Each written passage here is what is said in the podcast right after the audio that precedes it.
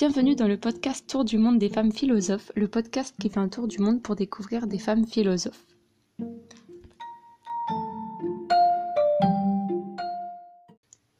Pour ce second épisode, nous partons pour un continent où le climat est à l'opposé de celui que nous avions évoqué au cours du premier épisode, l'Afrique. Lors du précédent épisode, la question qui était restée en suspens était celle de savoir ce que signifie vivre en société, vivre parmi les hommes, et dans quelle mesure vivre parmi les hommes, c'est perdre la plénitude qui est celle que l'on ressent lorsque l'on est en adéquation totale avec la nature? Pour tenter de trouver des éléments de réponse, nous allons prendre pour guide Tanela Boni, philosophe mais aussi professeure et écrivaine née en Côte d'Ivoire en 1954. Cette dernière a rédigé un article qui, en réalité, est le texte qui a grandement inspiré la question directrice de ce podcast, à savoir comment les humains habitent le monde et la nature, et cela à travers la perspective des femmes. Cet article s'intitule Habiter le monde en humain et est paru en 2012 dans la revue Diogène.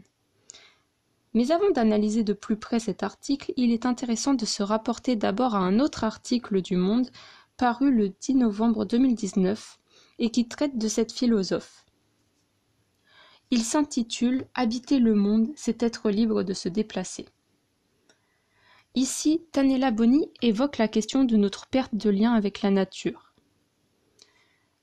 Elle affirme En Afrique, on oublie peu à peu comment vivre avec l'ensemble du vivant.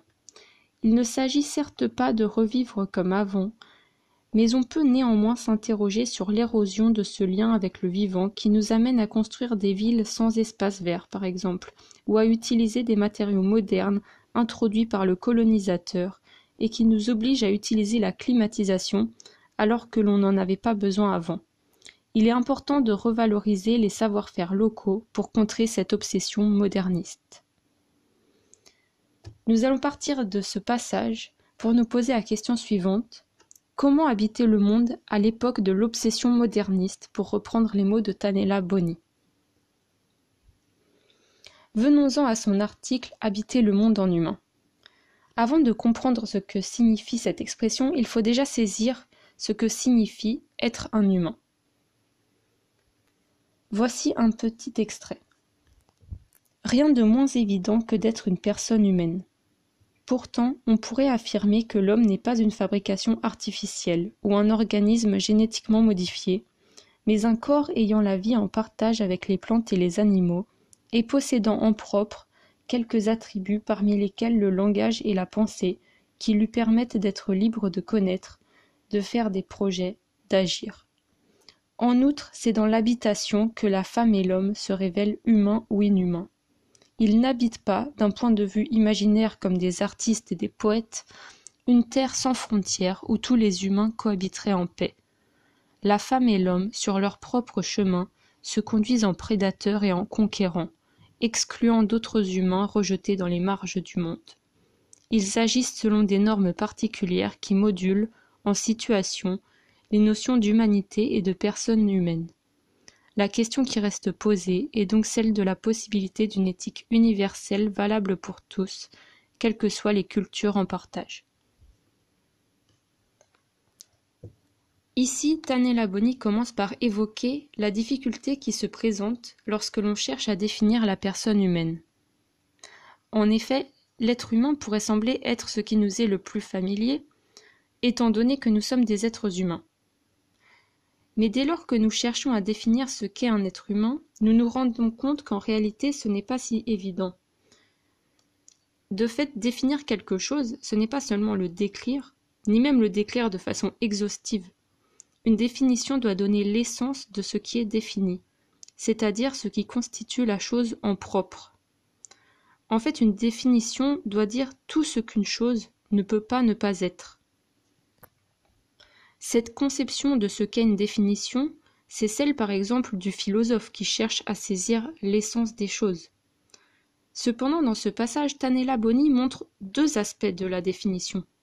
Certes, elle permet de saisir ce dont on parle, mais elle a également une portée normative. Tanela Boni, qui tente de définir ce qu'est une personne humaine, commence par dire que c'est à la fois ce qui appartient au royaume du vivant, au même titre que les animaux et les plantes, mais aussi ce qui s'en distingue du fait de la liberté qui la caractérise grâce au langage et à la pensée. Cette définition est assez large et plutôt conventionnelle. Cependant, elle ajoute à cette définition un élément qui est propre à sa pensée et qui est assez original. C'est dans l'habitation que la femme et l'homme se révèlent humains ou inhumains. Elle affirme qu'habiter, pour les humains, c'est déjà attribuer l'humanité ou l'inhumanité aux uns et aux autres. En fait, ce qu'elle dit ici, c'est que les humains, en habitant, excluent ou incluent d'autres humains et à ce titre leur donnent ou leur nient l'humanité. Pour le comprendre, il est possible d'imaginer un exemple. Mettons qu'un groupe humain vive sur un territoire délimité avec une culture qui lui est propre. Un jour arrive un autre humain avec une autre culture sur ce territoire. Cependant, on lui dénie le droit d'habiter ici. Dans cet exemple, en déniant à cette personne le droit d'habiter, on lui dénie également son humanité.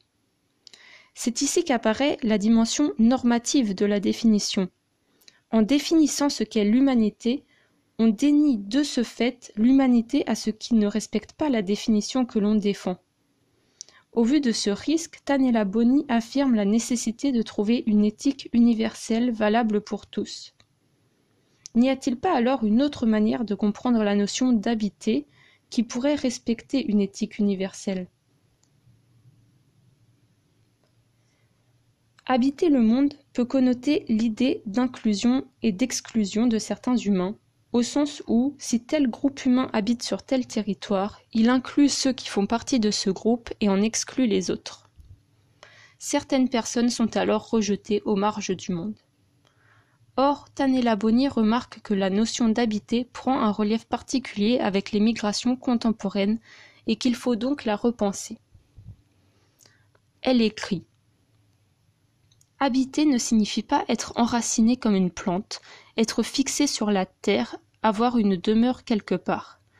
C'est, en situation d'urgence, être dans un état de mobilité où il faut apprendre à exister nulle part, là où il faut recommencer une vie à zéro, affronter le vide d'un espace inhospitalier à transformer en lieu familier. Dans cette courte citation, Tanella Boni affirme qu'habiter ce n'est pas, comme on pourrait d'abord le penser, avoir un point d'ancrage, voire protéger son territoire envers et contre tout. Et de fait, si l'on définit l'habiter de cette manière, on voit bien à quel point il s'agirait d'une notion réductrice. Cela signifierait que les humains ne pourraient habiter qu'un espace e-, extrêmement réduit, par exemple leur maison, et que tout le reste du monde leur serait étranger, inhospitalier. Au contraire, ce que veut montrer la philosophe ici, c'est qu'habiter c'est une manière d'être, une capacité des humains à être mobiles dans le monde et à faire de n'importe quel lieu, qui nous est d'abord inhospitalier, un lieu familier. Habiter n'est donc pas un état intangible que l'on entretiendrait avec un lieu précis, mais exactement le contraire, à savoir être capable de n'être chez soi nulle part pour pouvoir créer son chez soi partout, pour pouvoir se sentir chez soi n'importe où. Dans cette perspective, on peut citer un passage de l'article du Monde cité précédemment. Exister, c'est littéralement sortir de soi et de chez soi. Dès lors, refuser aux migrants le droit de vivre hors de chez eux n'est rien d'autre que nier leur humaine condition. Ici, on retrouve bien l'idée que nier à quelqu'un le droit d'habiter, c'est-à-dire d'être libre de se déplacer, de pouvoir se sentir chez soi ailleurs que le lieu d'où il vient, ce n'est rien moins que lui nier son humanité.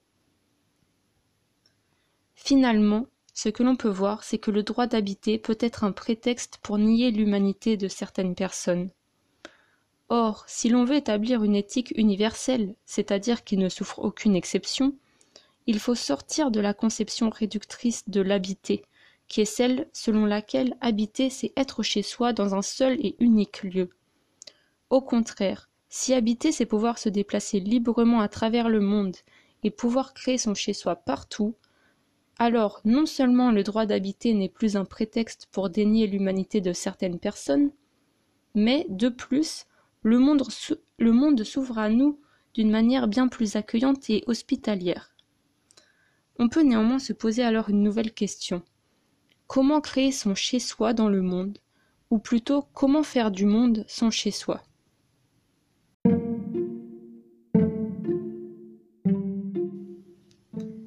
C'est sur cette interrogation que je vous laisse méditer en attendant la suite. J'espère que cet épisode vous a intéressé. Merci de m'avoir écouté et à bientôt pour découvrir une philosophe d'un nouveau continent.